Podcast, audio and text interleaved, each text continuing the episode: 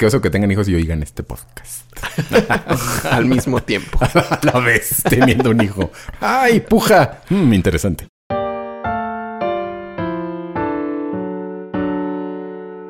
tan permisivo quieres hacer el asunto? Porque, por ejemplo, nosotros estamos conscientes que no estamos en un lugar sin ruido, que tenemos micros muy dispares, o sea, cada uno suena muy diferente. Eh, con los invitados suena, porque también hay invitados que veces se sientan, se mueven y...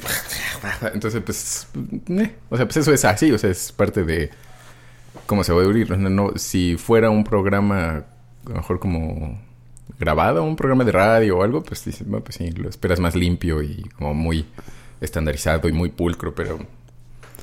Pero si quieres hacer un podcast así, pues se puede. Si Pero no, también si- no, o no sea, es la expectativa. Exacto, o sea, si lo vas a hacer como... Bueno, pues este podcast lo estoy haciendo en mi casa como se puede, con lo que se tiene. Hay, hay- hay mucho peores. Y tu micro está suficientemente bueno. peores. Sí, hay unos que sí se oyen como grabados con el celular. Estamos aquí...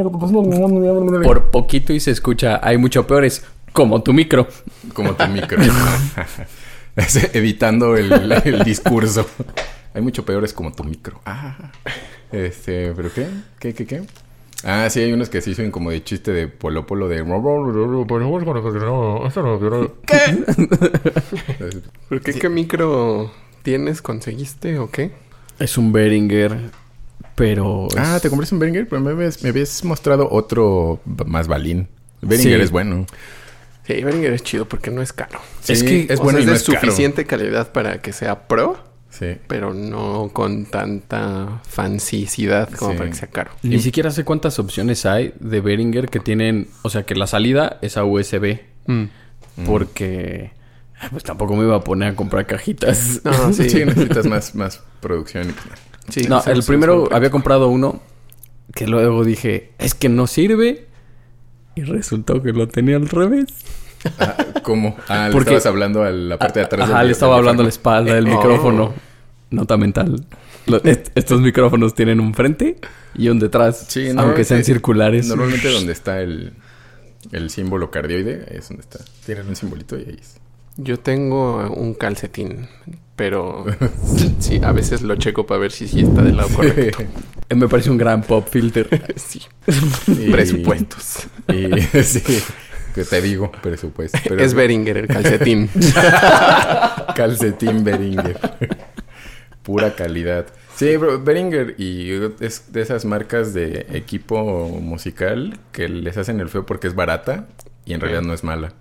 Ah, es no- bastante. O sea, como que sí, dicen como, ay, no, es Behringer. Es una, una interfase Behringer, un micrófono, mi, mi, mi, un, un ampli, mi, mi, mi, y pues, pues, están varas, pero que sea vara no quiere decir que sea malo. No, no necesariamente. Y después te encuentras con otras marcas que sí se perciben mucho más baratas y mucho más malas. o algo que sucede mucho en Amazon, que de repente empiezas a ver marcas diferentes, pero es el mismo producto. Sí, Un momento. sí. Amazon, como que siento que de repente se empezó a volver muy parecido en como plataforma, o sea, como visualmente, siento como medio eBay Mercado Libre. Como que en vez de que Mercado Libre se levantara a hacerse más, como más pulidito, como que siento que Amazon se abarató. Y, digo, y pasa, me pasa mucho eso, que de repente encuentro cosas muy buenas y cosas horribles y organizado feo y cosas Sí. dispares de marcas, precios, Repetidas personas y todas repetidas como sin sentido. Y, ¿qué Y a veces para encontrar lo que quieres te tarda siglos Sí, y hasta como- que no le diste comprar a algo que no necesariamente querías, te dice, ah, como compraste esto, estaban estas opciones que eran las que tú Que era lo querías. que yo Se quería. parece a esto que está bien excelente. Ajá, esto está mucho mejor, pero bueno, ya no lo quisiste. Pero Desgraciado. eso no estoy seguro si es algoritmo.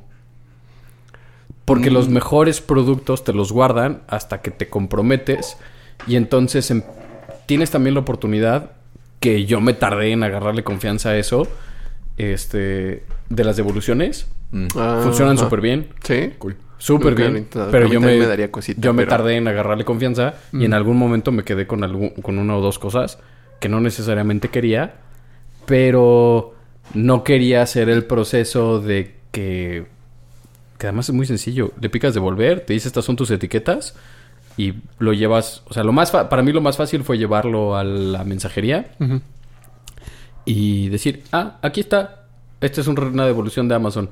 Ah, perfecto, gracias, hasta luego, vuelvo a prontos. Vuelvo pronto. Y este. En cambio, programar la recolección, aunque sí se puede, son bien latosos porque haz de cuenta que le tienes que, que lo tienes que estar esperando, una rodilla al piso, el paquete en alto, porque el güey de la camioneta tiene menos paciencia que mi Toca mamá con corre. el, para que yo lave los trastes, güey. Ya llegué, no está, ya me voy. Hijos Pasa como, ah, esta es la dirección.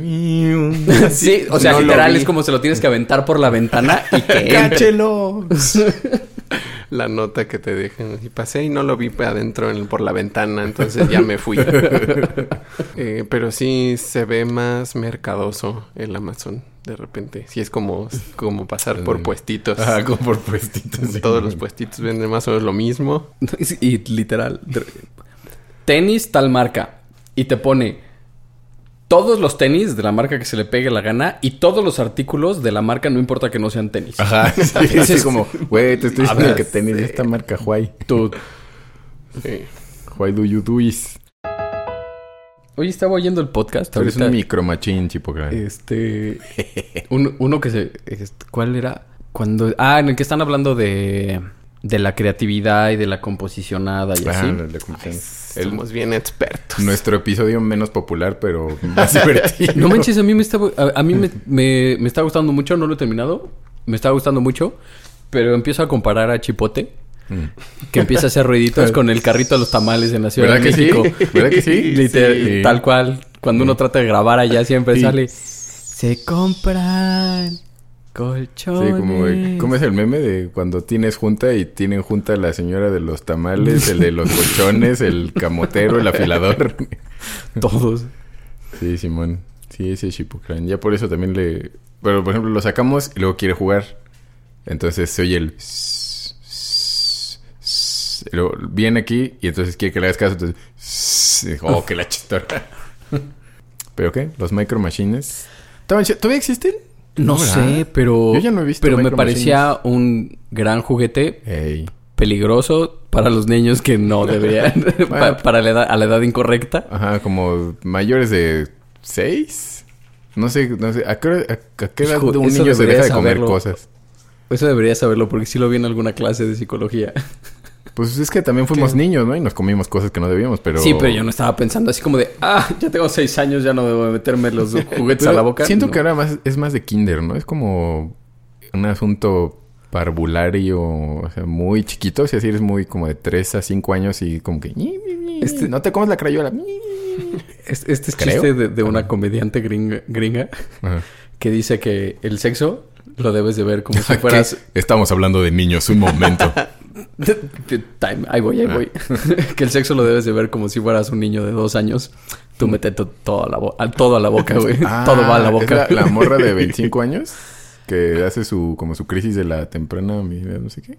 Sí. Creo, creo que, creo que siento, siento que, que lo escuché, siento que escuché ese chiste y es de lo más reciente, entre comillas, que he visto. Entonces tal vez sea ella. Es que he estado viendo muy, mucho stand-up y hay gente muy buena que aquí en México no llega fácil. Lo tienes que buscar. Ey. Lo encuentras fácil en Mm. internet, pero lo tienes que buscar en los canales gringos. Yo me encontré estando peros europeos chiquitos. O sea, no por O sea. ¿chaparritos? Sí. Nadito. Esos no son muy populares. que dicen chistecitos, jijiji. Este, no, eh, como, como de producciones, se ve que son en clubes de comedia súper balincillos. Y otro, el otro, el que es, ¿qué? ¿Qué te dije que era? ¿Islandés, creo? Ah, islandés. Ajá. Pero que hace como sus, todos sus, sus beats son de Escandinavia. Y este otro hermano que se llama Dragos, que es rumano, y está, está chido, está muy chistoso. Y como que parte de su acto es eh, como cotorrear a los que van, preguntarles de dónde son, porque como que vive en Berlín. Entonces, pues hay gente de todo el mundo. Entonces, ¿tú de dónde eres? Y entonces hace chistes con de dónde son y qué son y como estereotipos de lo- pero de lo que sea. O sea, de todos los países. Y entonces chistes de países, de Polonia, de Rumania, de Suecia, de, de todo. Y está, está padre, está muy chistoso. Y es simpatiquín, jovencillo. Y chiquito, es- tiene como decenas de miles de seguidores o algo así o, o poquitos. pero la variedad Está- es enorme. Las Sí, posibilidades está- son gigantescas sí, porque te puede tocar de un país, pero de una raza o de una Ajá, región. ajá. Entonces, Y, y, y también sube videos de cuando le sale mal, o sea, cuando como usa un estereotipo que no sale, entonces hace chiste sobre otra cosa como y sobre lo mismo. Está padre. vaya, es como si llega cualquiera de ustedes dos llega... ¿Y tú de dónde eres? De México. ¿What? No, pues no, no computa. No. Sí. No, no vengo así, vine solo. Así. ¿Me puedo subir a contar chistes yo? Pero qué, los Micro Machines. A todo esto era porque los Micro Por- Machines Ah, sí, sí. están. Yo digo, no hay, no es porque vaya muchas jugueterías hoy en día, que sí de repente si voy a una plaza y hay jugueterías me meto a ver qué hay. Pero yo voy a no- buscar Funcos y cochecitos de Cars, pero no me Yo, yo me empiezo a ver Playmobiles y luego hay juguetes de películas, o sea, como de dinosaurios y eso que están chidos. Entonces me, me gustan. Pero sobre todo Playmobiles y veo algunos carros de repente que se ven padres, pero no recuerdo haber visto Micro Machines recientemente. Hot Wheels sí, pero Micro Machines. no. Hot, Hot Wheels no han dejado de existir y creo que ni dejarán. Seguro. Pero los Micro Machines creo que, o sea, o sea, o aquí en México dejaron de llegar o los descontinuaron por completo. Porque también fueron juguetes de cuando yo era muy niño. Ey. Entonces, cuando empezó mi afición por el automovilismo, más que por los coches, Oh. que luego, ah, Ey. Oye, dijiste coches. sí, coches Oye, está bien. no sé de qué hablas. Ey, ¿qué? ¿Hay una diferencia entre coches y automovilismo? O sea, es- Cara de Pikachu. eh, los Micro Machines ya no estaban en mi radar. Mm. Entonces empecé a ir por los autos de escala. Yo no soy fan de los. Hot Wheels. Mm. Este. Y No, pues son más se, como- se salieron del radar y me acordé de los Micro Machines a- a- hace muy poco tiempo. Y encontré algunos en, en casa. Y la verdad es que son juguetitos muy bien Están hechos. bonitos, pero ¿no? sí los encuentro sumamente peligrosos. Sí, sí, para la, para la muchachadita que se, que se come cosas, sí, retomando. Yo ahorita me ahogaría con uno de esos. Ah, me como- yo, me- yo tenía varios, pero digo, en, la, en la mudanza en la que... Es como... la- esa, esa mudanza fue como la- una especie de la quema de la biblioteca de Alejandría de, de mi historia. Quema. Ajá, como me deshice de libros que ya ahora digo, ¿por qué me deshice ese libro? Qué pelotudo. Y de juguetes y todo, que ahorita digo, "Mm, ¿por qué lo hice? Pero eh, y ahí eh, los Micro Machines que tenía, no tenía muchos, pero pues, tenía unos ahí chidillos que ya también valían. Yo lo que más apego le, te- le tengo de, de juguetes de, de chiquillo son a los a los peluches. A los Mm. no son A osos la de peluche familia A la familia, a Ludovico Peluche y a Regina Blandón que no nos escucha, pero pero Sí. por- tenía una pantera que era como de un, Oh. como de un ah, metal. Simón, sí, Este, la estaba recuerdo. bien padre. ¿Ya Y- no? No, pues ya, no, mi mamá eso eso es Ah, dijo, es de niños, va se la llevó a una granja. a una granja donde cuidan panteras de peluche. Igual tenía un, tenía un perrito de peluche que creo que fue como mi primer peluche con sentido. Igual era un perro más o menos grande. Pero es la pantera estaba en una posición, estaba como echada. Y, Ajá, esa es, la pantera sí me acuerdo. y esa estaba en esa posición. Pero el perro era, era guango, o sea, tenía... Las patas, te puedes poner- mover las patas y todo. Siempre estaba echado porque, por supuesto, no tenía... Esqueleto. no tenía sistema musculoesquelético. Pero ese era mi mero consen, güey. ¿Qué onda, ñoños? Esto es Doctor Mario, un podcast de la Original Soundtrack Band. Y este, esta, esta edición le eché un poquillo al flojera. Normalmente tenemos un más o menos temario de qué, qué podemos, este, qué puntos podemos tratar eh, para ir desarrollando.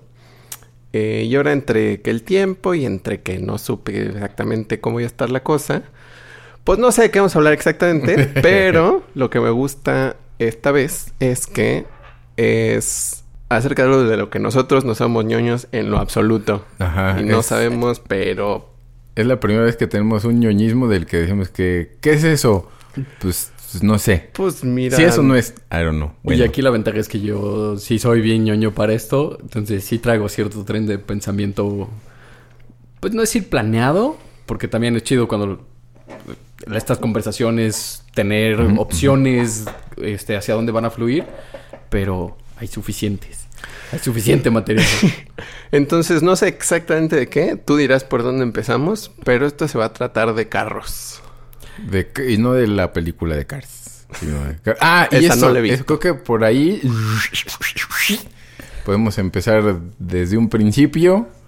Porque luego nos regaña que dice, no se dice carro, no se dice coche, se dice vehículo automotor, no, se dice auto. no". Entonces, Eso, o sea, que, que es, que es entendible, porque por ejemplo, o sea, pues en inglés dices car y pues car es un carro, ¿no? Tal cual.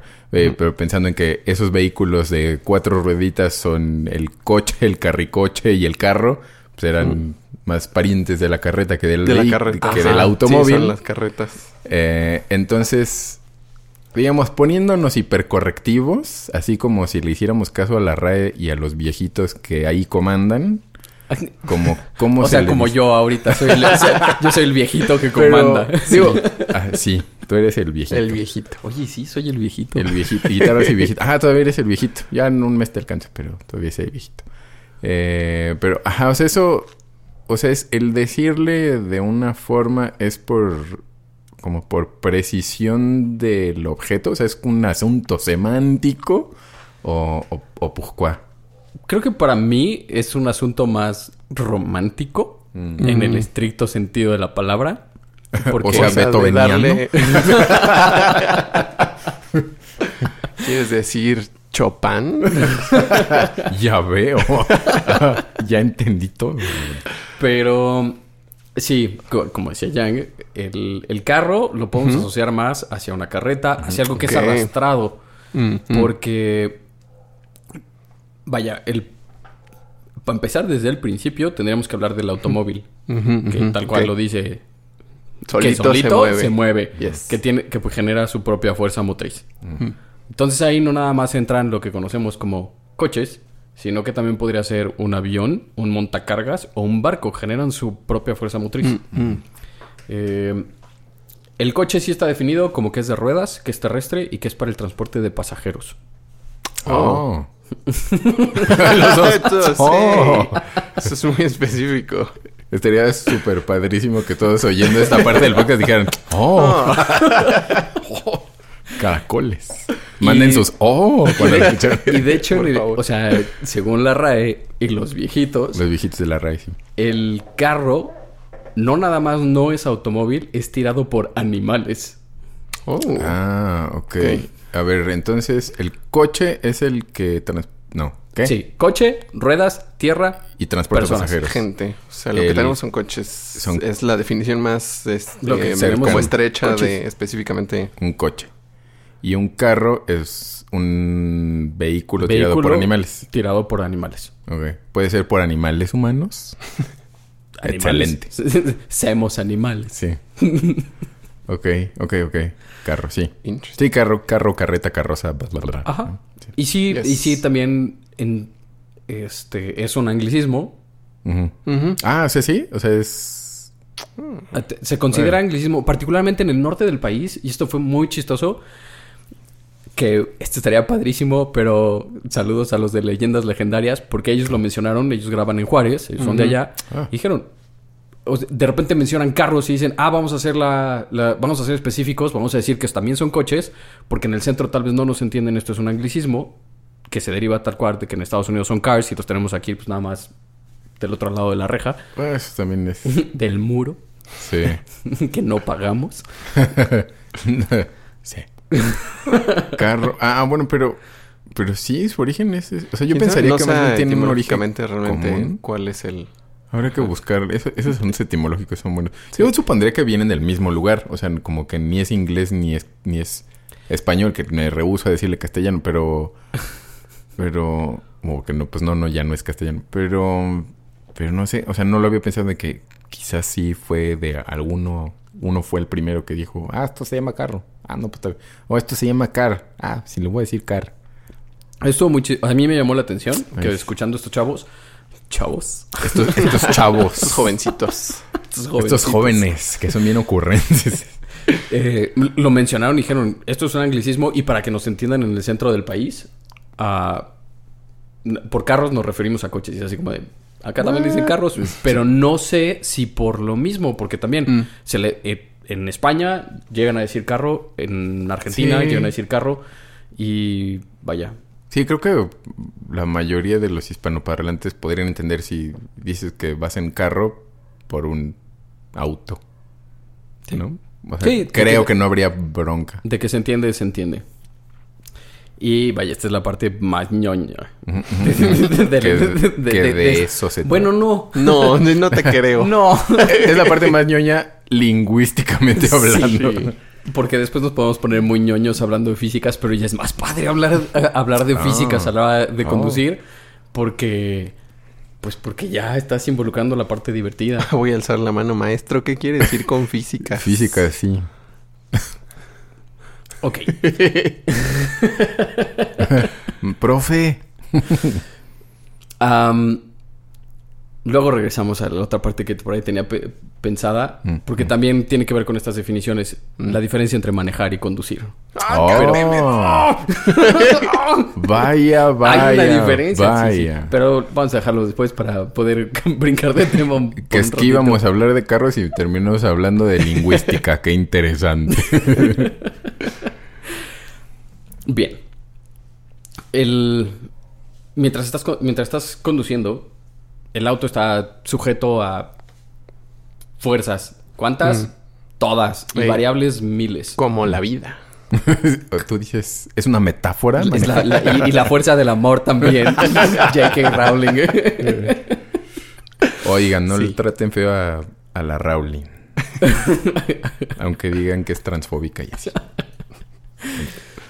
Pero, ah, vaya, y es, es, es, es muy interesante que cuando estás conduciendo al límite, este, conscientemente, o sea, vaya, también ahí O sea- empezamos a hablar un poquito de la diferencia entre conducir y manejar, Ah. la parte de la conciencia y de la conducta. Mm. Si estás muy consciente de cuál es el límite, por ejemplo, de adherencia del coche, porque lo único que te mantiene pegado al piso, en el caso de un coche de cuatro ruedas, son cuatro parches que van del tamaño de una tarjeta de crédito al tamaño de un celular. Con los diferentes tamaños. Depende del tamaño de la llanta y depende, depende de qué tan infladas estén y qué tan grandes, ¿no? Sí, pero son poquitas las áreas de contacto. O sea, son chiquitas las áreas de Sí, contacto. sí. Ahora imagínate que son esos cuatro parchecitos los que mantienen, los que te mantienen pegado al piso y vivo cuando vas manejando en carretera a 180 kilómetros por hora. O cuando un Fórmula 1 va en un circuito y está dando vueltas agresivas, o sea, donde el volante gira casi 90 grados. Oh, y están iniciando menor. esas vueltas, es- es- esa curva o esa transferencia de pesos arriba de 250 o inician la, la- la trayectoria de curva arriba de 300 kilómetros por hora mientras desaceleran. Entonces, aquí tienes, o sea, juega toda la inercia más toda la resistencia que está haciendo el vehículo y lo que los mantiene pegado al piso son cuatro huellitas. Sí, creo que nunca había pensado, ajá, como justo en el área de contacto de las llantas con el piso. Digo, sí, sí, es muy chiquito, sí, es muy poquito. Es súper muy, poquito. muy poquito. O sea, lo más impresionante de todo esto es que a pesar de que hay muchísimos accidentes, desafortunadamente, que no haya más, porque la Mm. cultura vial es súper pobre. Es- Vaya, tengo, tengo ejemplo A y ejemplo B. Miren cómo no saben nada. Ah, sí es cierto.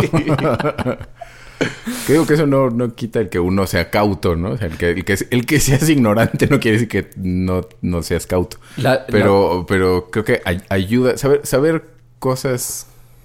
Bueno, es que también es la cosa de, de- Pensábamos que el tener más conocimiento nos iba a hacer mejor sociedad y pues no, no es cierto. Pero, pero, pero bueno, en este Es caso que creo también que- depende de la combinación de conocimiento. Sí, sí, sí. Y estamos a punto de irnos por una tangente bien chida. ¿Y güey. cómo lo vinculas? Y, sí. Porque depende de qué, de qué sea, de qué información sea la que te llega y qué información y con qué la combinas.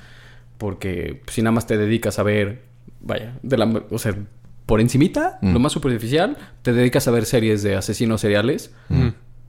Vaya, pues, pues de, te estás llenando la cabeza de una sola cosa. Mm. Sí, los asesinos no manejan muy bien.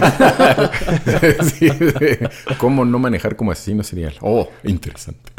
Ah, Sí, aunque en general imaginaría que si ten- estar mejor informado y entender mejor la situación en que te encuentras, pues te va a ayudar a tomar mejores decisiones y microdecisiones que ya Sí. Con la información asimilada. Y el problema también llega a ser que cuando la gente empieza a aprender de un tema como atractivo, como el de los autos o como el de la conducción, mm.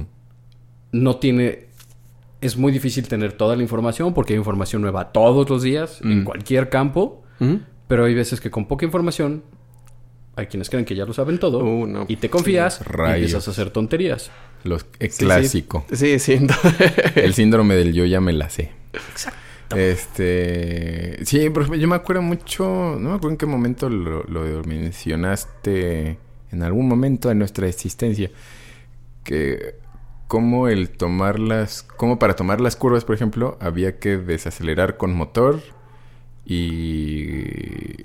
O sea, y, mantener una aceleración en la curva. No, no soltar el acelerador ni frenar. Que era peor. Pero me acuerdo que cuando lo dijiste dije, ah, tiene sentido. O sea, pensando en, en, el, en la en la física de la manejada y en el, el movimiento inercial que lleva el carro, dije, pues sí, bueno, el carricoche que lleva el vehículo. Eh, sí, me, me- me pareció como de, de esas cosas que, que son, es- es evidente que sí. No lo, nunca lo había pensado, pero claro, tiene mucho sentido. Entonces empecé a experimentar con eso y ya hasta la fecha ya es algo que hago como automático de si voy a entrar a una curva, desacelero desde el principio, cuando voy a entrar acelero pero bajito o mantengo la velocidad mm, constante y se va y me siento más seguro ahora. Hay- Se siente cómo se mueve diferente. el- Hay un par de ejemplos muy fáciles. Este. Uno es hablar de transferencias de peso. Que obviamente, o sea, a la hora que transfieres peso, pues hay una fuerza involucrada. Y es. A todos nos tocó ir en el asiento de atrás de un coche Ey. sin cinturones de seguridad y que de repente la vuelta es hacia un lado y todos Y- te apachurran si, te iba- si tú estabas la- en el lado exterior de la curva. Porque antes no todo el mundo usaba cinturón, muchachos. No, pues cuando uno era niño, no, no sé. No, ¿cuál cinturón de seguridad? No, pues cuando, cuando yo, era, yo era chamaco, nos íbamos mi hermano y yo Mm. en el huequito atrás del asiento, de, o sea, atrás de la banca sí. de atrás del bocho. Sí, sí, sí. Y Ah, ahí íbamos, sí. o sea, iban mis papás, mis tías, mi abuela, mi hermano y yo íbamos siete en el bocho. Pues, da- eh, da- bueno, no sé. Gracias, yo creo papá, que yo igual todo. no porque... Porque yo ya, a mí ya me tocó ya ser más grandecillo. Pero pues tú ibas en medio de los Sí. asientos del piloto y del Yo me copiloto. sentaba entre los asientos. O sea, se ato- atoraba atoraba las nachitas nachas ahí porque pues era chiquito. Y ahí se sentaba y ahí iba. Y sin bronca. eh. De pelos. Bueno, Era hubo, bien padrísimo. hubo mucho tiempo que había, que había coches que adelante también tenían banca. Ajá, ajá, Oh, sí. y el, sí, sí, y sí. el lugar claro. de en medio también tenía un También tenía cinturoncito de seguridad al principio, digamos finales de los 80s, principios de los 90s. Y pues obviamente también era bien peligroso porque una cosa es que se siente un niño que no alcanza los pedales, pero pues ahora se sienta alguien un poquito más grandecito Y estorba y vienes compartiendo el pedal del acelerador con Es- es- sí. este entre piloto y pasajero. Sí. Sí, eso no está tan chido. No, no, no son grandes ideas, pero alguien lo hizo funcionar. Este. Entonces, esa es una, lo de las transferencias de peso. Y, no y una cosa son las laterales, están las, las longitudinales, Mm. pero es difícil cuando la transferencia de peso es hacia atrás, porque para sentirlo realmente necesitas un auto pues, potente, Mm, pero es cuando te pegas al asiento en una aceleración. Y, eh, ¿qué es lo que sucede? El peso se va para atrás y normalmente el coche levanta la trompa. O sea, apoya este, Mm, el peso en las llantas traseras y la suspensión delantera abre, literal, este, abre un poquito. Pero la que todos conocemos es un frenón, donde Sí. el peso se va para adelante, la trompa se clava y si no traía cinturón de seguridad, pues le dices sola al volante con los dientes o al tablero Sí, y sí. no está tan divertido. O al asiento de atrás. O al parabrisas. O al parabrisas, sí, sí. Entonces- bueno, al asiento de atrás. O al asiento de adelante, más bien. Si vas atrás, pff, te embarras la crisma ahí en el asiento. Ahora imagínate que tiene que esas no, no siempre es una o la otra, sino que puedes combinar. Entonces, si vienes acele- si, si vienes frenando y tienes una transferencia lateral además, Mm. o sea, que vengas frenando en curva, Mm. Ah, ok, ok. Sí, es, es, ajá, como el pensar cómo se mueve el peso de la... Es que sí es físico, o sea, ¿cómo, Sí, sí, sí. ¿cómo lo explicamos sin que lo vean? O con es- vectores. Sí, este vector... Literalmente, Sí, es pero tienes que, Exacto, imaginar vector. con vectores. Ajá. Tienes un vector longitudinal, O sea, si vas que es tu frenada, un vector lateral que va a ser Exacto. tan fuerte como agresiva sea tu maniobra de, de dar la curva. Y la resultante es- va a ser tu fuerza final. ¿Para dónde se van a mover todos tus El drifting. Ah, ah. Ah. Hay hay un concepto que yo lo he visto muy poco. O sea, yo la verdad lo, re- yo lo recibí en mi primer curso de conducción chido. Y después casi, o sea, más bien ninguno lo volvieron a dar. Oh.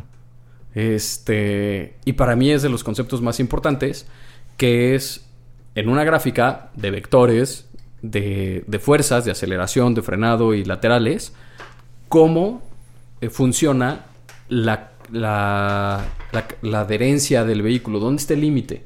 Entonces imagínate que es como un círculo, es una elipse más que un círculo porque se está deformando todo el tiempo. Este elipse se hace más chiquito, se hace más grande, dependiendo de las transferencias de peso, dependiendo de las condiciones del piso, de tus llantas, de todo. Y este, no nada más va creciendo, sino que se deforma. Puede ser más grande hacia la derecha o hacia la izquierda en un momento dado, o hacia adelante o hacia atrás, dependiendo de qué sea lo que está sucediendo. Y sobre de ese círculo tú tienes tus ejes, trazas tus vectores, y si tus vectores se salen es donde tu llanta deja Ah, de tener ok, ok. adherencia. Mm, ok. Cool, cool, cool, cool. Y la adherencia que- no significa que sales disparado. Oye, O sea, pero no, yo tengo que otros a datos. patinar. Ah, ¿verdad? Voy a hacer un pequeñísimo paréntesis para decirles que aprovechen sus clases de física y sus vectores. Sí. Porque No los estamos usando para pensar en cómo no driftear y voltear nuestro auto. Y también los podemos utilizar para saber para dónde hacer DI cuando nos este, sacan volando en Smash. Para evitar las paredes. Porque ese, ese, direc- ese input direccional que le haces al mono es un vector que se agrega a la fuerza que te están aplicando. Entonces puedes calcularlo un poco más precisamente y que no te maten tan pronto. Estudien su física. Es lo que Sí, quiero decir. Cuando menos, en- hay que entender el concepto. Porque no es que. Este. No es que mientras vas conduciendo. Estés pensando en si la fuerza es exactamente tal. Pero, ah, otra cosa es que estos círculos son independientes en cada llanta. Ah, ok. Eso, eso también estaba preguntando como eh, desde dónde es- nos estamos imaginando este círculo elipse y en... Puedes, te lo puedes imaginar como para todo el auto. Ok. ¿Sale? Pero propiamente sería uno por llanta. Ujú, ujú. donde en una transferencia, o sea, en una frenada, pues las llantas de adelante tienen todo, todo el peso del vehículo por esta transferencia, entonces hacen círculos más grandes porque las llantas tienen mucho mayor contacto, pero tiende a flotar el eje trasero. Claro. Entonces su, su, su círculo se hace más chiquitín. Este, si tienes una, una transferencia de pesos lateral, van a ser las llantas exteriores en la curva, que son las que cargan, hacia, del lado que te apachurraban, Ajá. Las que se circulen más Sí, que- las que el círculo se hace más grande. Y O sea, es que esto ya se volvió un asunto de multidimensional, maestro. O sea, creo que sí, si te lo imaginas como en, en dos dimensiones, en cómo un ser de tres dimensiones se mueve en un mundo de dos dimensiones. Sea, ves como, ves cómo se empequeñece o engrandece algo. Claro. En el, en tanto el contacto de las llantas se refiere. Sí, en ese plano es como, oh, ¿por qué es ese chiquito? Oh, regresó a su estado normal. Y si, o sea, si se ¿Qué ponen clase a ver, de Anunnaki son esos? si se ponen a ver las carreras o particularmente los rallies, Mm.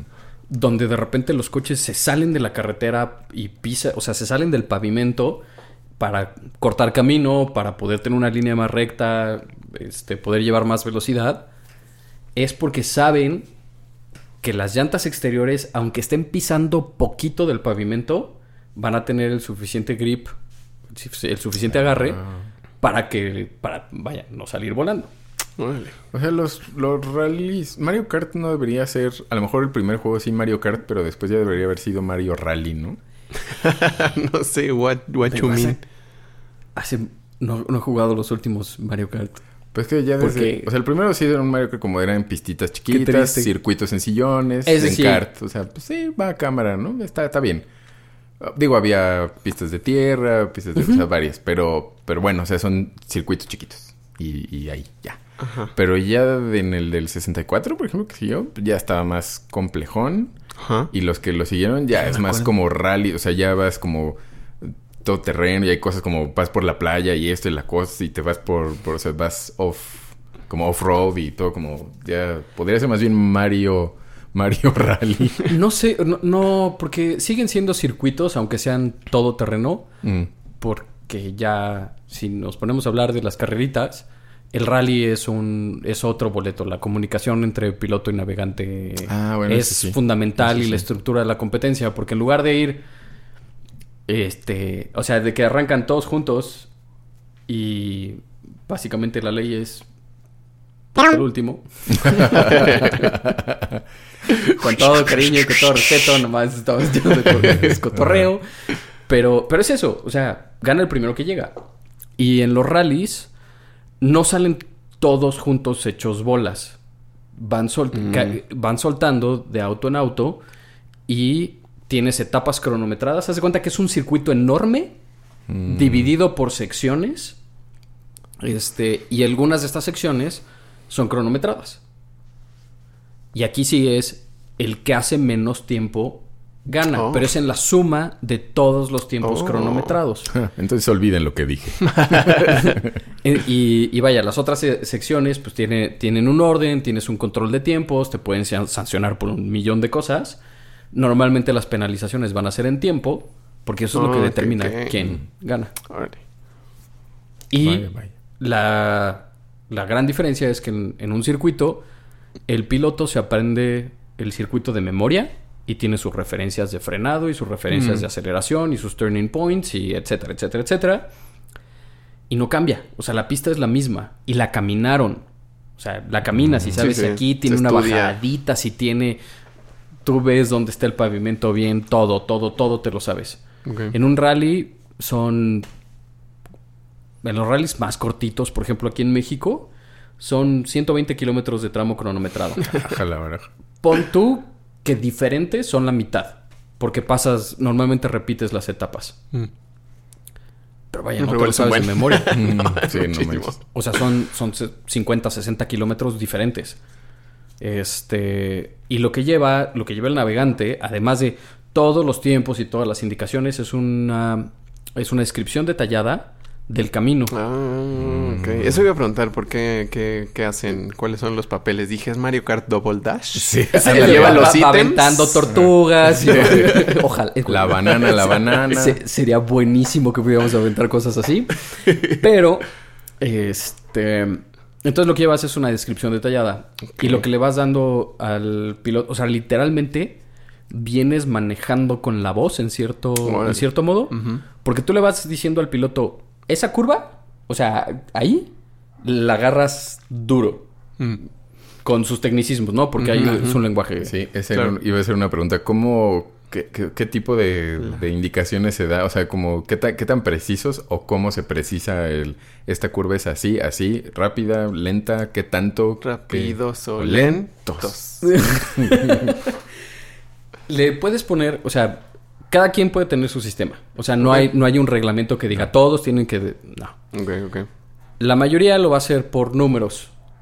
Y puedes decir, tienes, tienes curva de 1, de 2 y de 3. Entonces tienes izquierda 1 o derecha 2 o derecha 3. Y tú decides si la 3 es la rápida o la 3 es la más lenta. Oh, no. Oh, Eso ya lo God. hace muy confuso. Tú, tú decides. Ajá. Pero, Claro. o, sea, o sea, te tienes que hacer con un copiloto de, Es- de es Super copi- Brother, ¿no? Eh, Porque- ajá, de- la, la- la química y la confianza es brutal. Porque si tu copiloto te dice, tu navegante te dice izquierda full, es izquierda, Izquierda full. full, es izquierda fondo. Y aquí hay que tener mucho cuidado. Y el navegante tiene que ser muy bueno y tiene que conocer sus notas y tiene que. Tienes que manejar de nuevo desde el asiento de la derecha. Chetos. Porque después de la curva izquierda full puedes tener una derecha muy lenta. Mm. Entonces necesitas anticiparte a eso. No puedes decir, ah, sí, izquierda full. Y sales de la izquierda y dices, ah, sí, pero venía una muy lenta. Pero venía una ya. Exactamente. Para derecha dos. Este. Entonces necesitas encontrar ese ritmo para cantar o para ir diciendo las notas. Y literal, tanto tú vas confiando en la pericia del piloto, como el piloto va confiando en ti para que las notas sean puntuales y sean precisas y no te equivoques. Porque lo peor que te puede suceder es eso, que se retrase una, una nota y te la pones. Y O la que- otra palanca. O que de-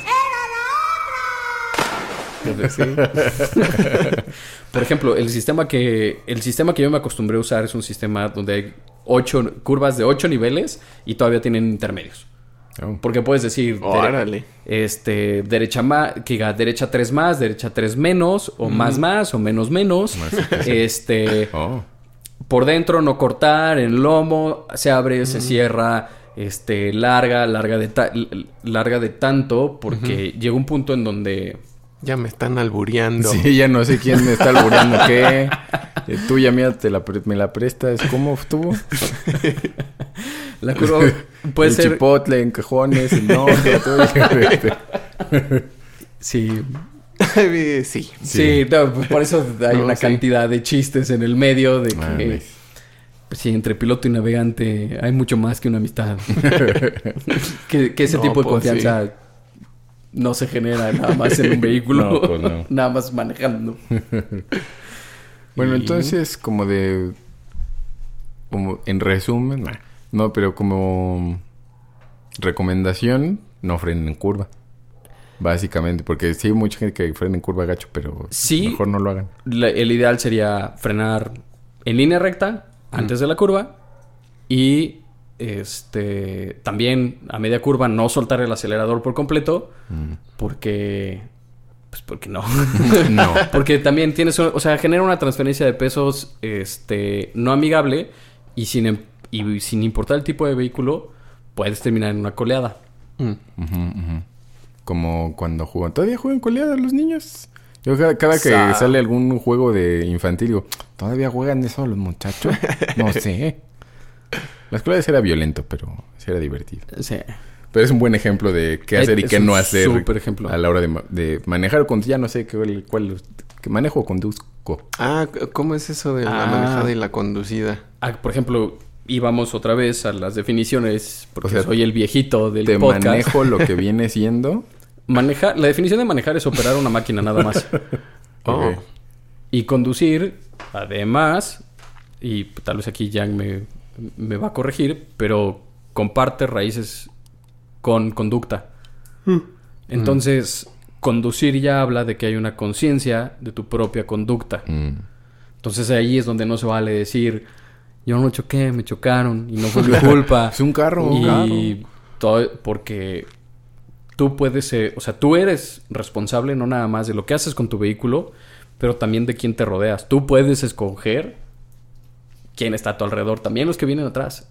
Entonces, si se frenan, si se frenan los de adelante, tú puedes frenar tan despacio como puedas para darle tiempo a los de atrás, para que vean tus luces encendidas y que tengan el- la mayor oportunidad posible de evitar un accidente. Sí. Y entonces tienes que ser consciente de si estás a la salida de una curva o después de un lomo donde nadie te alcanza a ver. Entonces aquí, si, si tú ya estás del otro lado del lomo, quítate, ábrete, ponte en un lugar donde estés seguro porque si no te van a pegar. Pero si estás del otro lado del homo, Pues supongo que no te querrás quitar. Sí, Ah, sí, sí. Pero son el tipo de cosas donde empiezas a entender por qué los peritos dicen que solamente el 1% de los accidentes son accidentes y el otro, o sea, Mm. son, Ah. eh, o sea, realmente no se pudieron evitar. Ajá, el otro inevitables. 99 Eran son evitables. Claro. Yo a mí me ha tocado in- incluso tocarle el claxon al monos que veo atrás, que veo por el retrovisor, que como, ah, nos estamos frenando, me freno y siempre veo que el de atrás ya se haya dado cuenta de que me estoy frenando. Entonces volteo y sí se ve que vienen en sabe de qué viendo su celular o no o hablando o algo. Entonces toco el claxon y veo cómo voltean y, y, o sea, se cambia, cambia la postura que digo, ah, ya, ya se dio cuenta. Y ya se empiezan a, des- a desacelerar en, en, ca- en columna. digo, pues es que mi hijo hay que estar al pendiente, pues qué pasa. No, y aquí por, por eso es deja distancia hacia el coche de adelante Sí. para que si tú ves que no te están viendo, y la Puedes- otra vez utilicemos las, in- las intermitentes, Es correcto. que la traducción es luces de peligro. Mm. Ah, son hazard lights. Entonces, además de, de- de que puedes eh, ser intermitente con el freno para que tus luces Ah, de freno para que se muevan. parpadeen, También y se muevan, sí. eh, prendes tus intermitentes que parpadean y que son muy llamativas. Y, te, y, y quítate, no te quites, no te quedes en el carril más poblado. sí, no. Más bien aléjate lo más posible para que de nuevo los de atrás tengan la mayor, Mm. el mayor espacio posible ujú. para ellos frenar. Sí, sí es posible, sí. Yo también, eh, eso ajá, también es algo que creo que lo- las colisiones, bueno, no, las colisiones no, no han sido muchas. Creo que una que fue como muy de frenar y o no me di cuenta, o sea, volteé, regresé y ya se habían frenado y que fue la, la peor. Sí me puso muy al pendiente de ya se ve el de atrás que frené, Sí. ya, ya vi que frenó, tengo que estar siempre viendo al de enfrente que qué está haciendo para poder yo reaccionar y ver si los demás ya supieron. Entonces también cuando veo que se va a frenar muy, algo está frenándose de sopetón, entonces luego luego checo si me puedo mover de, de lugar porque digo, si aquí me freno va a estar difícil y a lo mejor alcanzo yo y alcanza el de atrás, pero a lo mejor el de atrás no. O el dos atrás no y ta ta ta ta ta y ya nos fuimos. Entonces. Y algo que no nos damos cuenta es que conducimos o nos movemos en una comunidad Ey. y luego no nos damos cuenta que una mala acción de nosotros repercute, como dices, dos, tres, cinco, diez coches atrás. De repente estamos acostumbrados a ver gente que se come la salida que quería y, y- y digo, y, y olvídate Querétaro, periférico en la Ciudad de México. o sea. Carriles centrales del periférico de la Era Ciudad aquí. de México se frenan y se echan en atrás, reversa. hijos de- sí. Ah, claro. sí, Entonces, a cierto. ellos no les pegan. Porque la gente que viene inmediatamente atrás los alcanza a esquivar, pero se, se hace un efecto dominó donde la gente empieza a frenar hasta que llegas y un kilómetro atrás o 600 metros atrás había un lomo donde alguien no alcanzó a ver este, que estaban detenidos y tómala. Porque una persona 600 metros adelante hace 30 segundos decidió que esa era su salida. Sí, que yo me quiero ir en reversa en el periférico. ok. Y eso, eso está cañón. O sea, Sí, tantito, tantita conciencia social. ¿no? tantita madre. Eso. Tantita Eso. madre. Sí. Diez centavitos mínimo.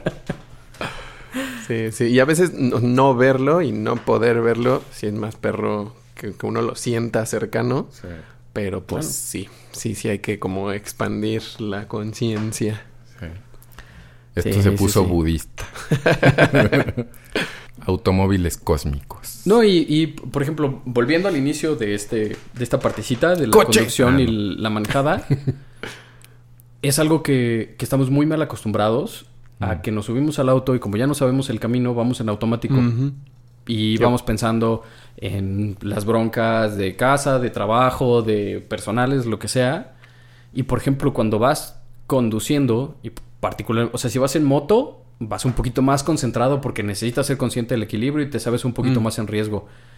Pero una gran diferencia con un piloto de competencia es que vas completamente concentrado en lo que estás haciendo todo el tiempo. Mm, claro.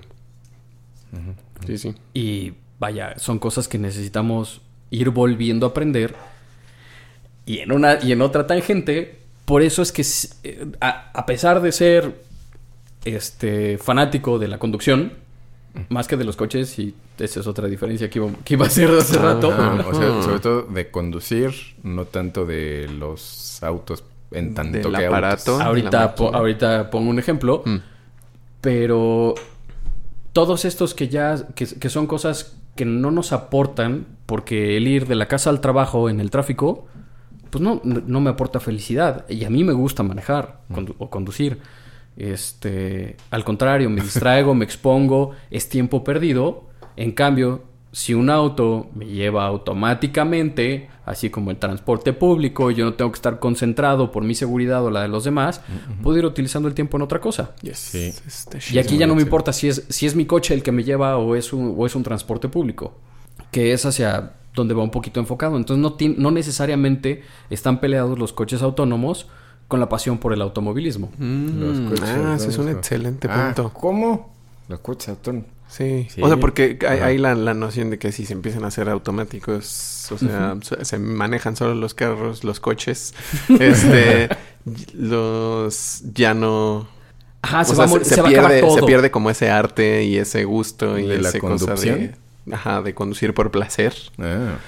pero pues no, No, pues, necesariamente. no, no. No Solo necesariamente. hay ajá, hay, hay contextos en que es utilitario el asunto, necesitas moverte de un lugar a otro y hay otros en que Claro, quieres que quieres echar hacerlo la parranda. chido. Sí, que mi coche me lleve al trabajo, pero que no maneje por mí en el autódromo. Ajá, exacto. Sí, que sí. también está padre que lo hayan empezado a hacer porque ya hay vehículos autónomos. este- De NASCAR. No, no, no. No, pero... NASCAR mecánico. Pero de- han, de- han desarrollado prototipos que están tratando de, de ir metiendo, de ir mejorando tiempos o ser competitivos contra los pilotos, que todavía no lo son. Pero ya voy- poner un coche en un autódromo. ¿Inteligencias artificiales? Ajá. Qué denso. Oh, ciencia ficción. Pero de nuevo, todavía, todavía no, no se logra y está muy Sí, no, lejos de. ¿Qué clase de Skynet es ese?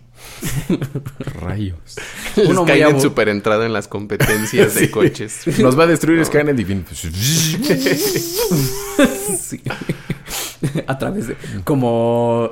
Como película de Rápido y Furioso. Rápido y Furioso, sí. Sí, este problema lo vamos a resolver con una carrera. Y Skynet. Hola, Michael. ah, caray.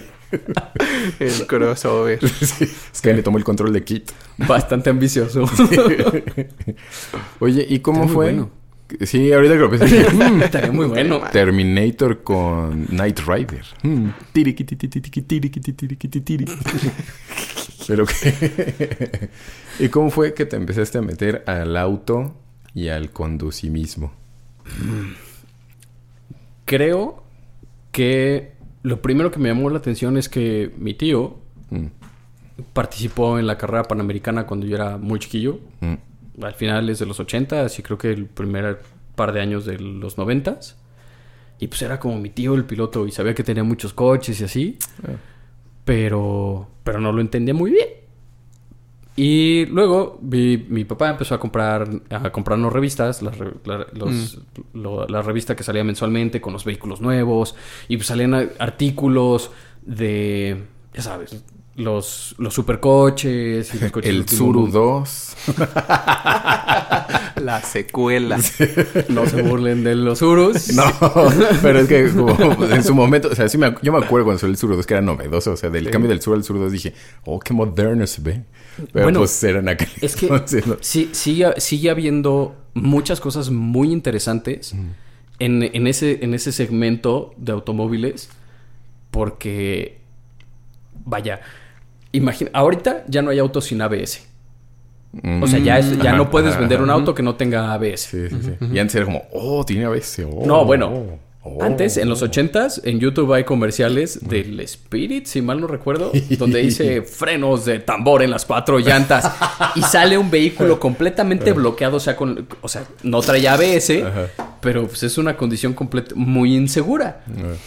Para eso es el ABS, para que las llantas no dejen de girar mientras frenas. Entonces frenas en menor, menor distancia, es más seguro, mantienes el control del vehículo, etcétera. Pero lo que ahorita es una escena de terror, hace 30 años Oh, oh. era... Era su máximo. Mira nada más cómo lo hacemos. Tecnología. Entonces, las revistas y empecé a leer un poquito y empecé y en algún momento me di cuenta que había una academia o, unas, o unos cursos de, de manejo súper profesional que los daba BMW y Mm. yo quería que me empezaran a soltar el coche, no porque me apasionara la conducción, pero por esa independencia que te da el, el- el auto, por empezar a salir y porque pues, tal vez en un descuido también te iba, pues, te veas un poco mejor, ¿no? Para ligar, mu- levantar muchachos. Para ligar. Y Para gustarle a las chavas. Eventualmente fui al curso, que lo de nuevo lo impartía BMW. La experiencia fue padrísima, aprendí muchísimas cosas. Atacaron mi lado ñoño porque hablaron de físicas, hablaron de otras cosas, pero además estaba el reto de, de coordinar y la verdad es que es difícil. Los ejercicios que haces en un curso como estos, ah, creo que necesitan un poco más de trabajo porque necesitas hacer, ¿cómo decirlo? Como ciertas repeticiones previas, como los drills que hacen los... este, Ah, lo que me decías otra vez, ¿no? De aceleras o clocheas. Ajá, por ejemplo, tanto. para aprender a sacar el clutch, en lugar de que sea como el video de los argentinos que al pobre niño sale todo guameado, parece que lo levantaron los judiciales y nada más era estaba ta- aprendiendo a sacar el clutch con su papá. Esa no es, ese no es el método correcto, no lo recomiendo, lo viví.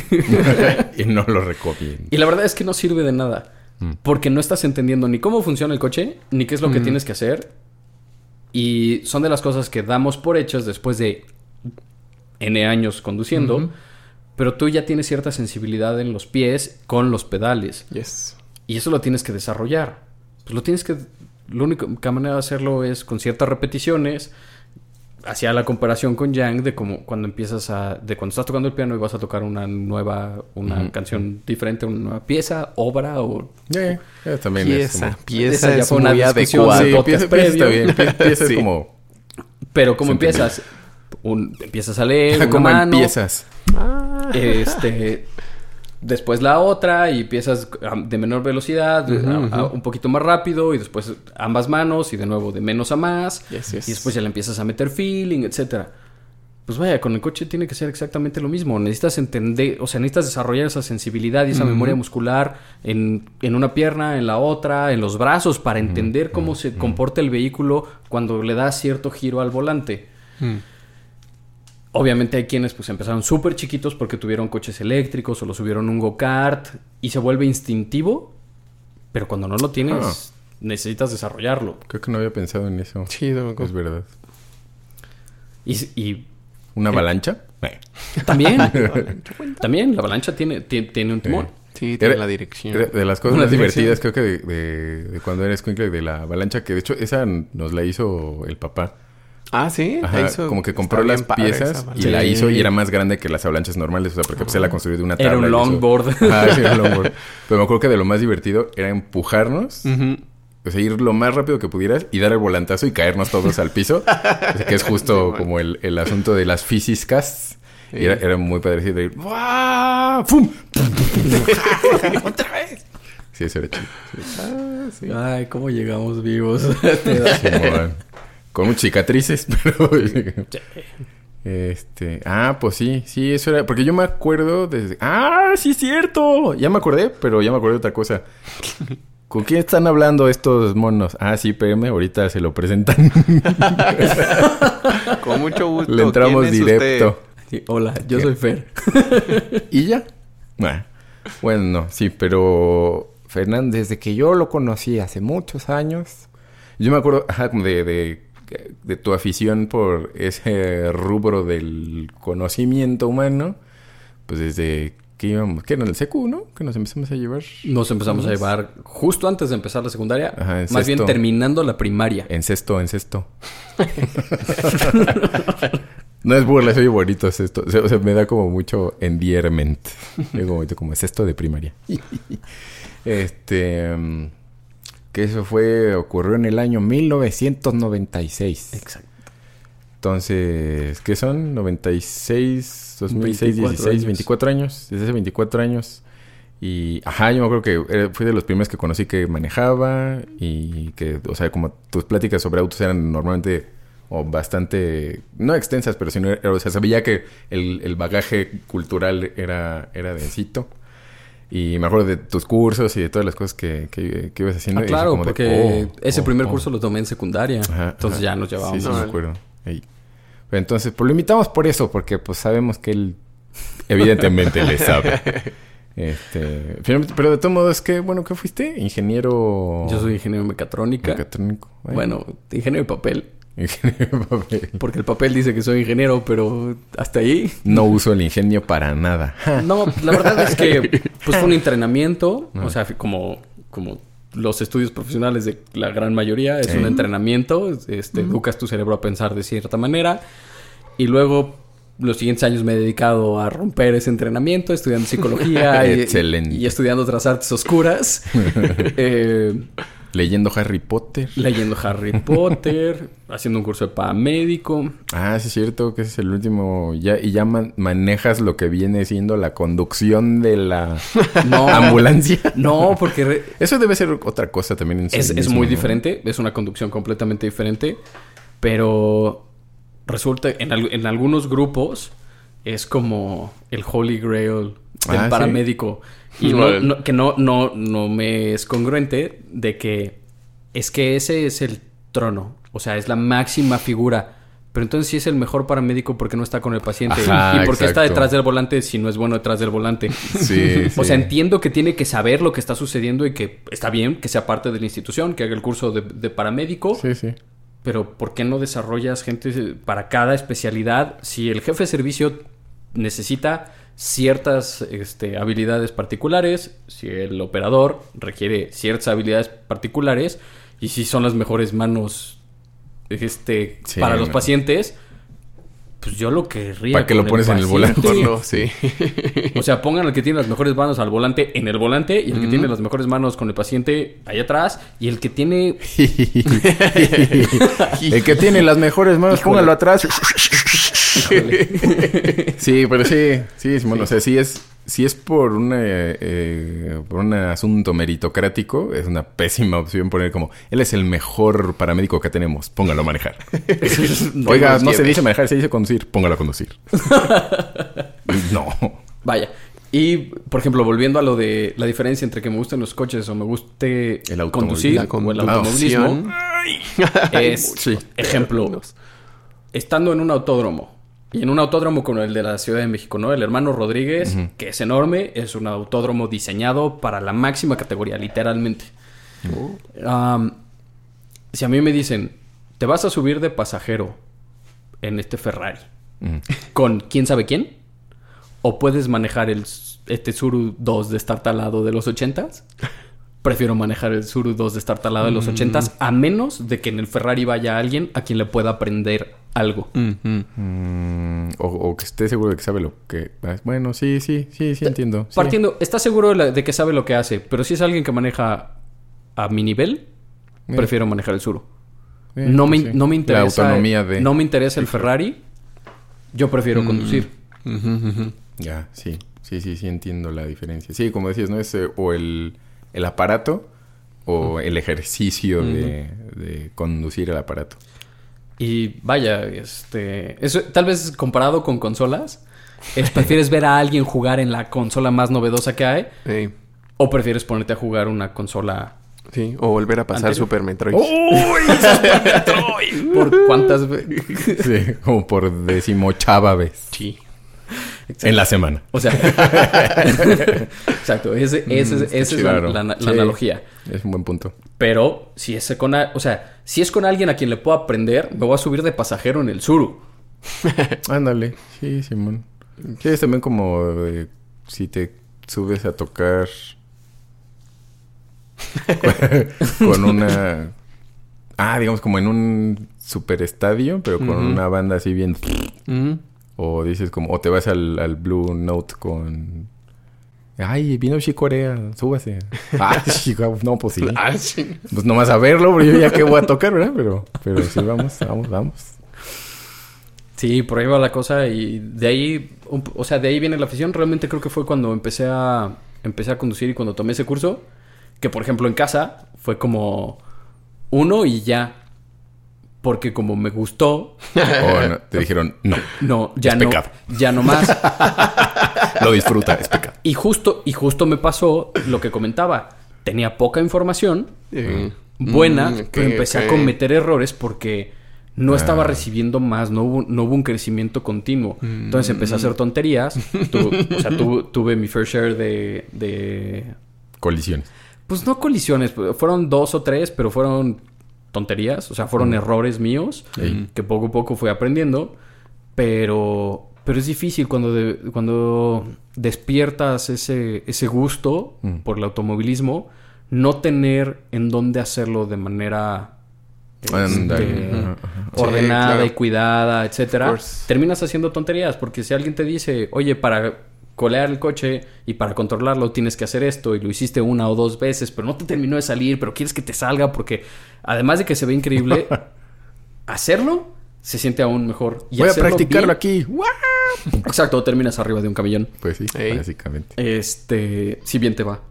Sí, sí. Cuando, sí, si la- Sí, te vas sí. bien librado, arriba de un camellón. Y ese es el y ese es el más grave problema. Claro. Sí, sí, este cañón. Porque como quiera uno, si sabes poquito y dices, ay, ya, ya soy bien experto, voy a sacar mi disco porque toco bien chido y tocas bien culé, pues lo máximo que te va a pasar es que nadie lo va a escuchar y van a decir, tocas bien camión". culé. Sí. X. Sí, no es nada peligroso, ¿no? sí, los textos. eh. No, y aquí las, o sea, Pero aquí sí tu vida está... Bueno, tu vida y la vida de tus Sí, alrededores de- está en juego. que está entonces peor. es peor. y otra, o sea, vaya, pensemos que no, va, no le va a pasar nada a nadie. Mm. Pero nada más los costos son altos. Sí, Ay, ya, sí. ajá. Sí, si lo ves como en el menor de los problemas, arréglale el eje destruido por treparte al camellón. No, te ventas una pérdida total. O, o una pérdida total que me pasó una vez. Pero sí, re- creo que ese fue el último choque gachillo que, Creo que sí. tuve, Cuando te iba a, a llevar a clase de piano, clase que de yo volteé y dije, ah, sí pasa. O se frenó. Bye. Sí. Aprendí Y- mi lección. no y por ejemplo, de esto, o sea, yo tengo muy presente que un amigo que es de la edad de mi papá Mm. me platicó él que él cuando empezaba a manejar, su papá le dijo, a ver, ya vas a empezar a, a manejar solo, Oh, esa es buena, sí. vas a tener dos accidentes. O sea, vas a tener cuando menos dos accidentes. El primero no va a ser tu culpa. El segundo sí. Por el primero no va a haber problema. Y en el segundo, pues ya veremos. Ok. Pensemos, esto fue hace 40 o 50 años.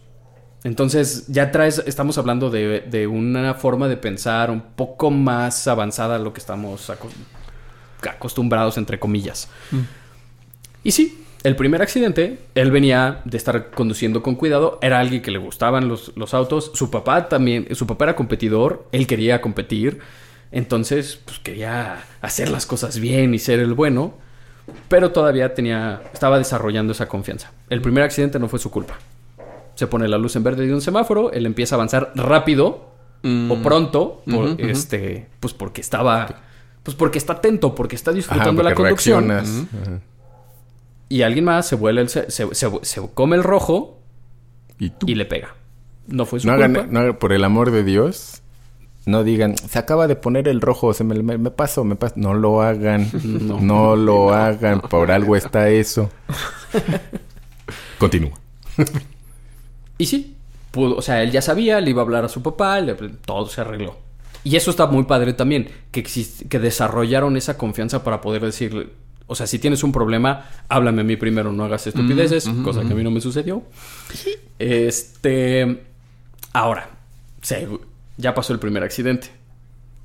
Obviamente siguió desarrollando confianza y ahora llegó el segundo accidente. se le cedió la confianza. Y curiosamente iba a un date. Iba por una muchacha en una zona, en una calle con unas curvitas muy agradables y él venía manejando y él venía sintiendo el coche y obviamente viene un poquito rápido y en un- a la salida de una curva ciega pues le salió el diablo Mm. eh, en forma de un vehículo automotor En forma de vehículo. y terminó subiéndose al camellón. El coche no quedó inutilizado, o sea, lo pudo bajar y pudo llegar como rengueando a casa, pero pues interrumpe la cena, le dice a su papá, papá, choqué, o más bien tuve, tuve un accidente.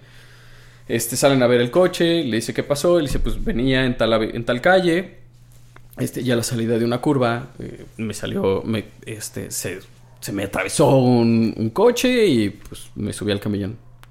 Vamos para allá. Oh, no. Eh. fueron a hacer, a, a hacer- a hacer un peritaje. Ay, sí, Sí, eso te iba a decir como Exacto. peritajes ahora no, por favor. Entonces venías de allá y aquí diste la vuelta y el camión salió de ahí o el vehículo automotor en cuestión. El tú- carricoche. Y tú te subiste acá. Ok. Bueno, pues, yo veo dos opciones. Una de dos. O venías muy rápido o no sabes manejar. y para alguien que estaba Sí, no. No, yo en soy este, pro- don... en este proceso y que le dijo pues venía venía muy rápido por lo tanto no sabes manejar No, no. Ah, hasta a Chipo le dolió esa historia. Le dio en el mero mole. me llevó el carrito de los tamales Sí, por lo tanto, Sí. no sabes manejar, pues, o sea pero, pero, pero imagínate ese nivel de comunicación con tu papá o sea para quienes crecimos este, en la versión en, en la versión del- de, la- la- de las clases del, del clutch a, este, a zapes Este es el club. ¡Pah! ¡Ay! Pero todavía no nos subimos al auto. Si hay algo así como show notes, este, les Sí, voy a mandar ese video. Sí, por favor, voy a linkearlo. Duele. O sea, a mí me llegó, yo tuve que ir al psicólogo después de ver el video. Me mandó otros ocho meses al psicólogo. Chale, sí. pero, pero eso es importante y es, y es comunicación y es entender que los accidentes van a suceder y que lo peor que puedes hacer con alguien es decirle, tú no puedes chocar. Vaya, Eh. es imposible. Yes. Es imposible porque hay lecciones que aprender. Sí hay mucha información y va a haber quienes lo logren, pero... Pero vaya. Eh, Hay leyes que no se cumplen. A mí me dijeron, hay dos tipos de motociclistas, los que ya se cayeron y los que se van a caer. Y alegremente yo nunca me caí.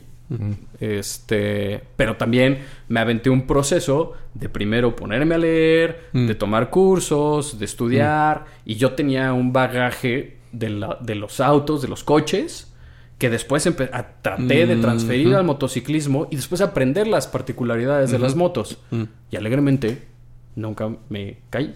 cool. Ya no puedo andar en moto y eso me tiene muy triste, pero... pero lo extraño. ¿Qué opinas de Mario Kart? ¿Qué tan verídico es Si Mario tienes- Kart? No, Mario como Kart- de, en las cosas más digo, en realidad mi pregunta era de, de las competencias y todo. O sea, hay, por ejemplo, rallies, Fórmula 1, NASCAR y, y demás, que son las que yo conozco. Supongo que hay más, pero pues yo no le sé. Pero hay como los, igual, o sea, como su catálogo, o bueno, bien su categoría estratificada de para la gente, gente horrible, o estos monos son como, por ejemplo, como los jazzistas, pues son como muy mamilones. Los metaleros, pues son también como mamilas a su modo, pero, o sea, todo es basura y todo tiene que ser así. Eh, los poperos, porque hay vendidos y nada hacen co- cochinadas. Y, o sea, como ese, ese tipo de, de Sí. estereotipos. Sí, sí lo hay. Ah, cuentan. Para hacer broma.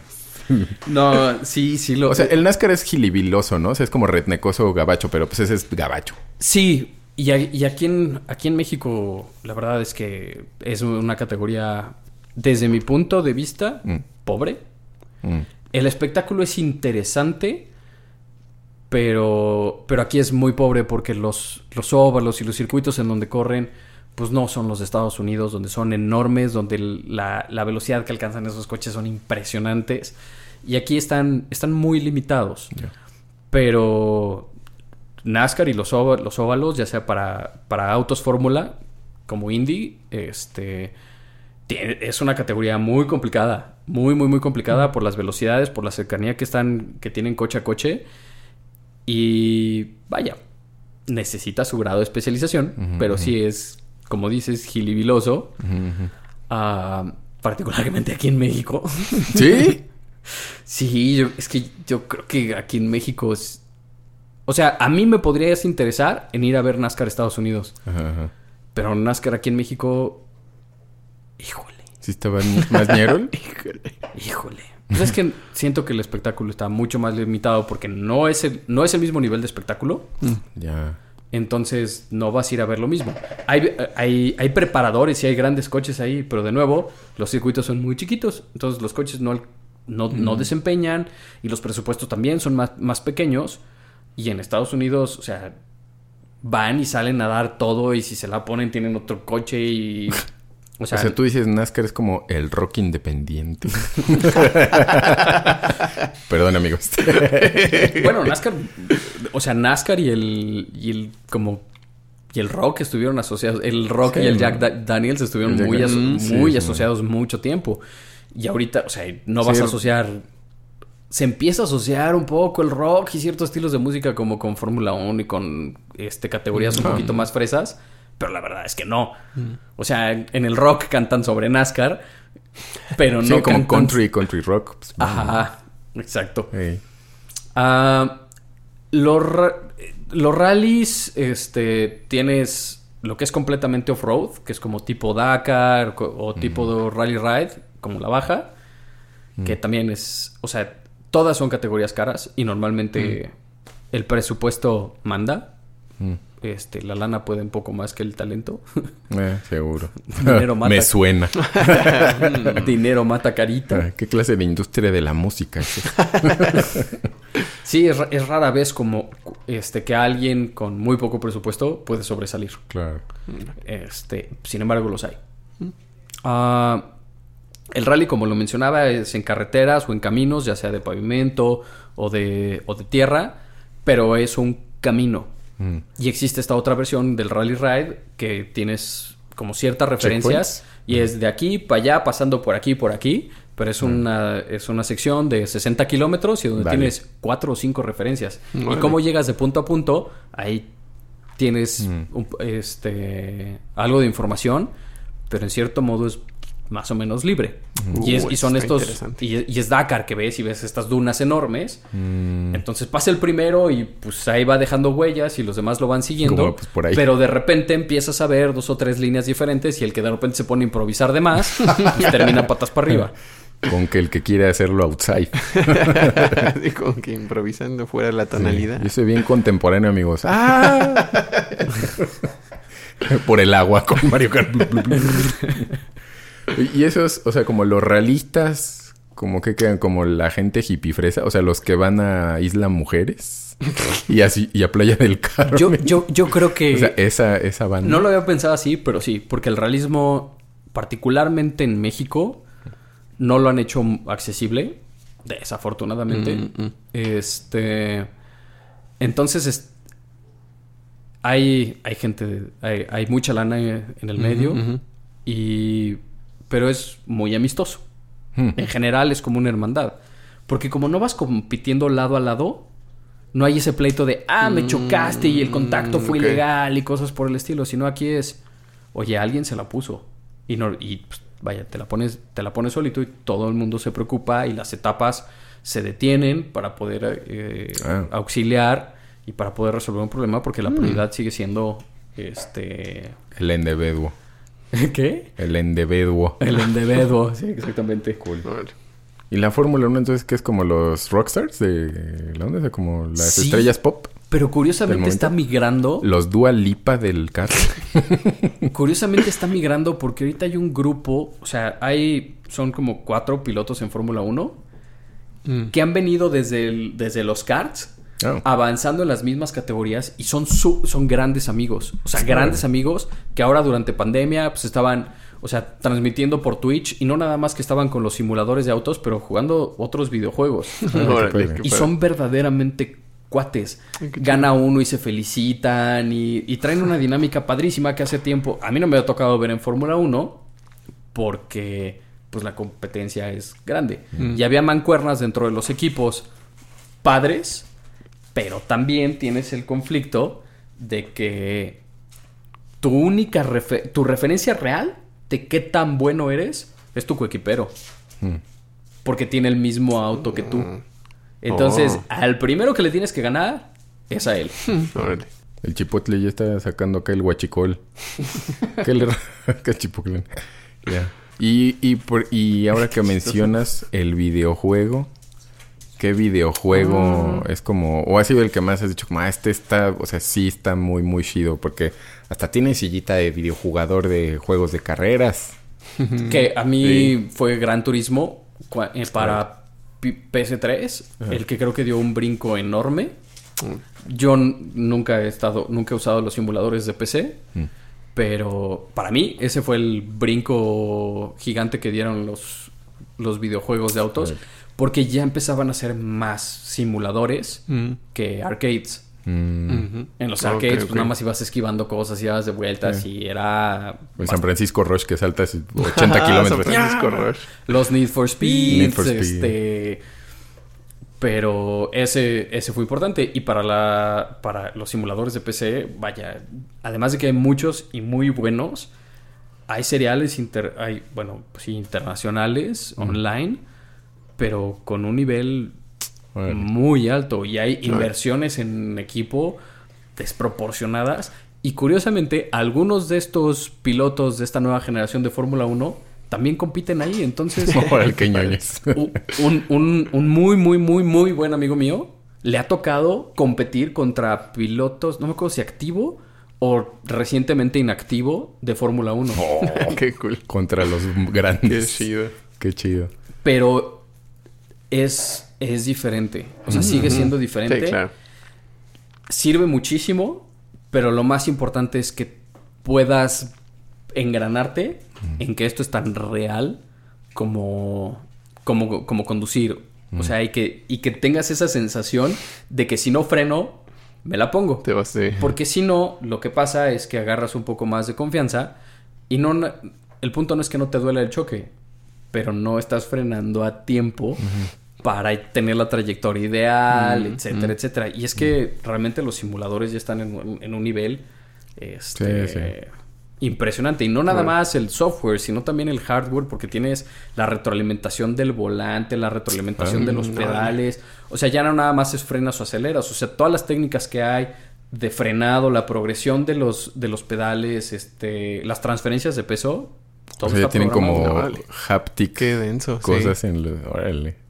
Y ta- obviamente también hay simuladores que tienen gogles para, para hacerlo realidad virtual. Ah, sí. O que las sillas tienen movimiento Mm. para, para, para hacerte sentir a bordo del vehículo. Entonces, está... No, pues muy bien. Yo el primer, creo que de los primeros juegos de carreras de caseros, de, de consola que me acuerdo, es el Monaco GP de Sega Genesis. Me acuerdo que empezabas, era de Fórmula 1 y pues empezabas como chafita y que no tenías muchos patrocinadores ni tenías mucho dinero para meterle al motor, llantas y cosas a tu carro. A tu automóvil. Entonces, eh, ibas, conforme ganabas las competencias,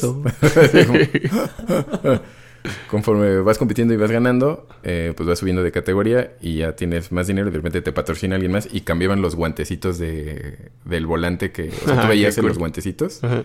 y cambiaban los colores de... de- creo que era los guantes, el casco y, y también el vehículo. Oh, bueno, cambiaban los colores de tus patrocinadores. Entonces ya ibas escalando de posiciones y ya ibas teniendo más dinero, invertías más, entonces ya estaba. Y eso se me hacía padre.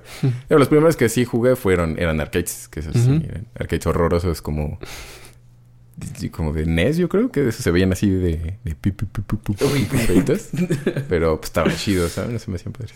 No, en su momento, pues era... eh, Sí, era lo máximo. Increíble. Sí, cho- chocaba en todo, pero. estaba chido. Ah, sí, tips. Ah, sí, tipo unos tips de manejar tips. estaría bueno para que... Sí, digo, ya dijimos el chido. no frenen en curva, pero... O bueno, como también no se manchen su frenada en curva, ¿no? Si es necesario, dice, bueno, pues igual, pero... No, pero preferentemente no frenen en curva. un par de cosas súper importantes. Va a ser un poco difícil transmitirlas aquí nada más por, En los por medio de mi melodiosa voz. Mm. Pero siéntense bien. Siéntete. Siéntense bien al volante. Porque si no, o sea, es que es es- es en serio. Si no vienes bien sentado, tu cinturón de seguridad no funciona. Ah, yes. Sí, lo podría, sí. No funciona bien. O sea, al, al contrario, un dispositivo o algo que está diseñado para protegerte te puede lastimar. Oh, man. Entonces, lo importante es que vayas ah, tan cerca del volante como sea necesario. ¿Qué es esto? Que puedas, con las nachas bien apoyadas en la base del asiento, en la parte hasta atrás del asiento, Mm. que puedas pisar el pedal de freno con fuerza y conservar, aunque sea un mínimo ángulo de flexión en tu rodilla. Mm. ¿Sale? Lo primero normalmente es obviamente que veas bien, que estés cómodo con cómo ves, pero lo segundo y más importante creo que es eso, y que tu, tu respaldo, porque normalmente nos gusta ir un poquito más reclinados de lo que deberíamos, no hay un ángulo que digas es este, porque todos los, a- los autos son Ujú. diferentes y nuestros cuerpos son diferentes. Pero lo que es importante es que después de, de ajustar tu altura y la distancia a los pedales, te pones tu cinturón de seguridad y ahora el cinturón te debe de quedar la parte de arriba Mm. sobre el hombro. Si te queda Ok, volando por ok, ok. enfrente, o sea, si no te toca el, el- Mm. el hombro, estás muy atrás. muy atrás. Y esa, esa libertad de movimiento que tienes entre el asiento y el cinturón te puede provocar lesiones. Vale. El cinturón ya no funciona. Mm. Y la parte baja del cinturón debe de ir sobre los huesitos, las crestas ilíacas, aquí estos huesitos Ujú, sepsis. Sobre el de la risa. La cosquilla. Sí. Sí. Cosquillas. sí, sí. Cuando me da la cosa. Ay, es que dan Este, cosquillas. ok. No son cosquillas. Y entonces ahí el cinturón. Y el cinturón hay que darle una- un, un jaloncito hacia arriba un- después de que lo Mm, ok, abrochas porque debe de ir tenso. Apretadito. En un coche, en un auto de carreras, en un coche de carreras, cuando te pones el cinturón, te lo pones verdaderamente apretado. Tu libertad de movimiento es cero, Sí, es nula. Entonces, de nuevo, todo esto ha ido permeando del- de la conducción profesional o de competencia hacia la calle. Hay muchas tecnologías que tenemos ahorita, tanto de seguridad como de desempeño, que vienen de Fórmula 1 y de otras categorías. Entonces, pues utilicémosla para el bien. Estaría bien. Y la otra, bien. las manitas. Por favor, Mm. las manitas al volante. este. Van, si lo vemos como un. como la carátula de un reloj, van a las 9 y a las 3. Este. Las razones son, una, por seguridad. Porque si se abre la bolsa de aire, no, este, no, no- no nos va a aventar las manos hacia los lados, o este, o hacia arriba, o hacia nuestra cara. Si vienes con la mano, si con- vienes con una sola mano en la parte de arriba, Tú dices tirando rostro. tirando rostro, exactamente. Eh, las manos, de nuevo, van por fuera. No, no atrapemos nuestros pulgares. El volante no se agarra con fuerza. Porque Mm, ya también todos los autos traen dirección asistida, Sí. hidráulica o, o eléctrica o alguna, o, este, o alguna tecnología similar. Entonces, no necesitamos hacer fuerza en el volante. El volante se agarra por fuera, los pu- pulgares van, por- van como en posición de like. Denle like. Excelente. Ajá, literal. Doble like. a, las, a los lados del volante, a las 9 y a las 3, y no, neces- y no necesita... Ahí es donde van las manos. Órale. Este...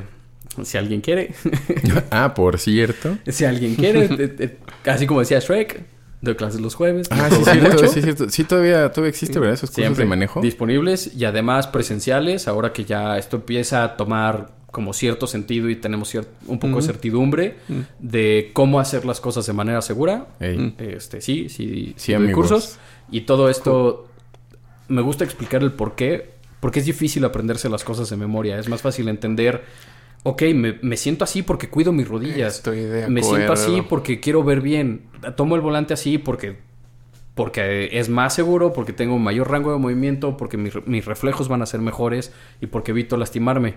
Y el más grande error que acarreamos de cuando los coches tenían dirección este, no Mecánica. asistida, mecánica completamente, que era meter la mano dentro del aro Ah, claro. para jalar para el volante. Ah. Eso es de lo peor que podemos hacer. Oh, Sí, wow, el- sí, claro. Eso es de lo peor que podemos hacer. Órale. Porque la técnica correcta de, de viraje, eh, al igual que el sentado y al igual que todo, lo tienes que hacer siempre, porque en el momento que tengas una situación de emergencia, no te vas a acordar Vas de... a "Ah, a- sí". Este es el momento de ajustar mi acento correctamente, de tomar el volante bien, la- y la técnica era así. No, o sea, vas a hacer lo que estás acostumbrado a hacer.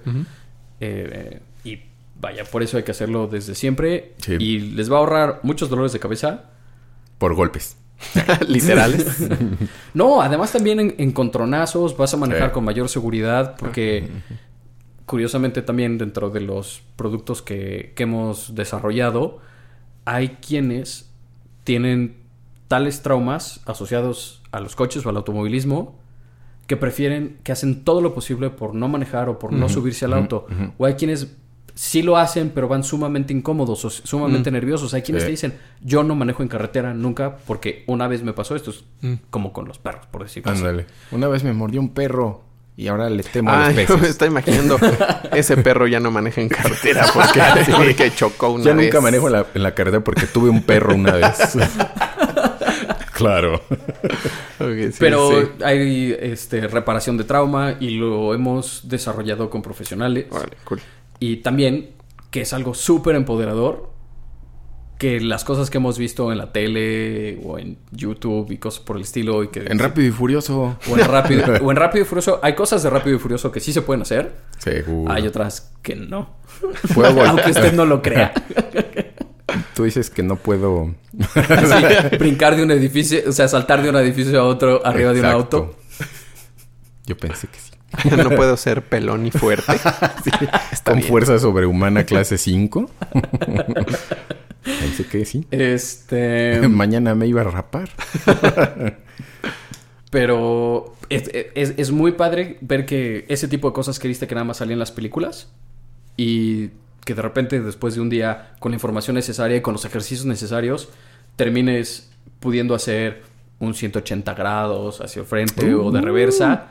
Este, obviamente todo está diseñado para llegar a eso. Porque si fuera un curso de seguridad o si fuera un curso de conducción segura, Mm. pero si es un si es una sesión como de empoderamiento, lo logramos. Nice. Y, y la verdad es que se siente increíble que algo que creíste que no ibas a poder hacer, lo terminas haciendo, pues Sí, está de ahí sales con una, con mucha más conciencia, pero también confianza. Sí. Y está bien padre. Vale la pena, amiguitos. Por su Sí. seguridad y la de todos.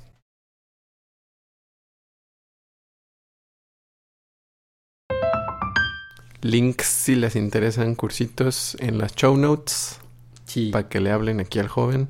sí. Y si no, pregúntenos. No, y en serio, para grupos, mamás que nos están escuchando,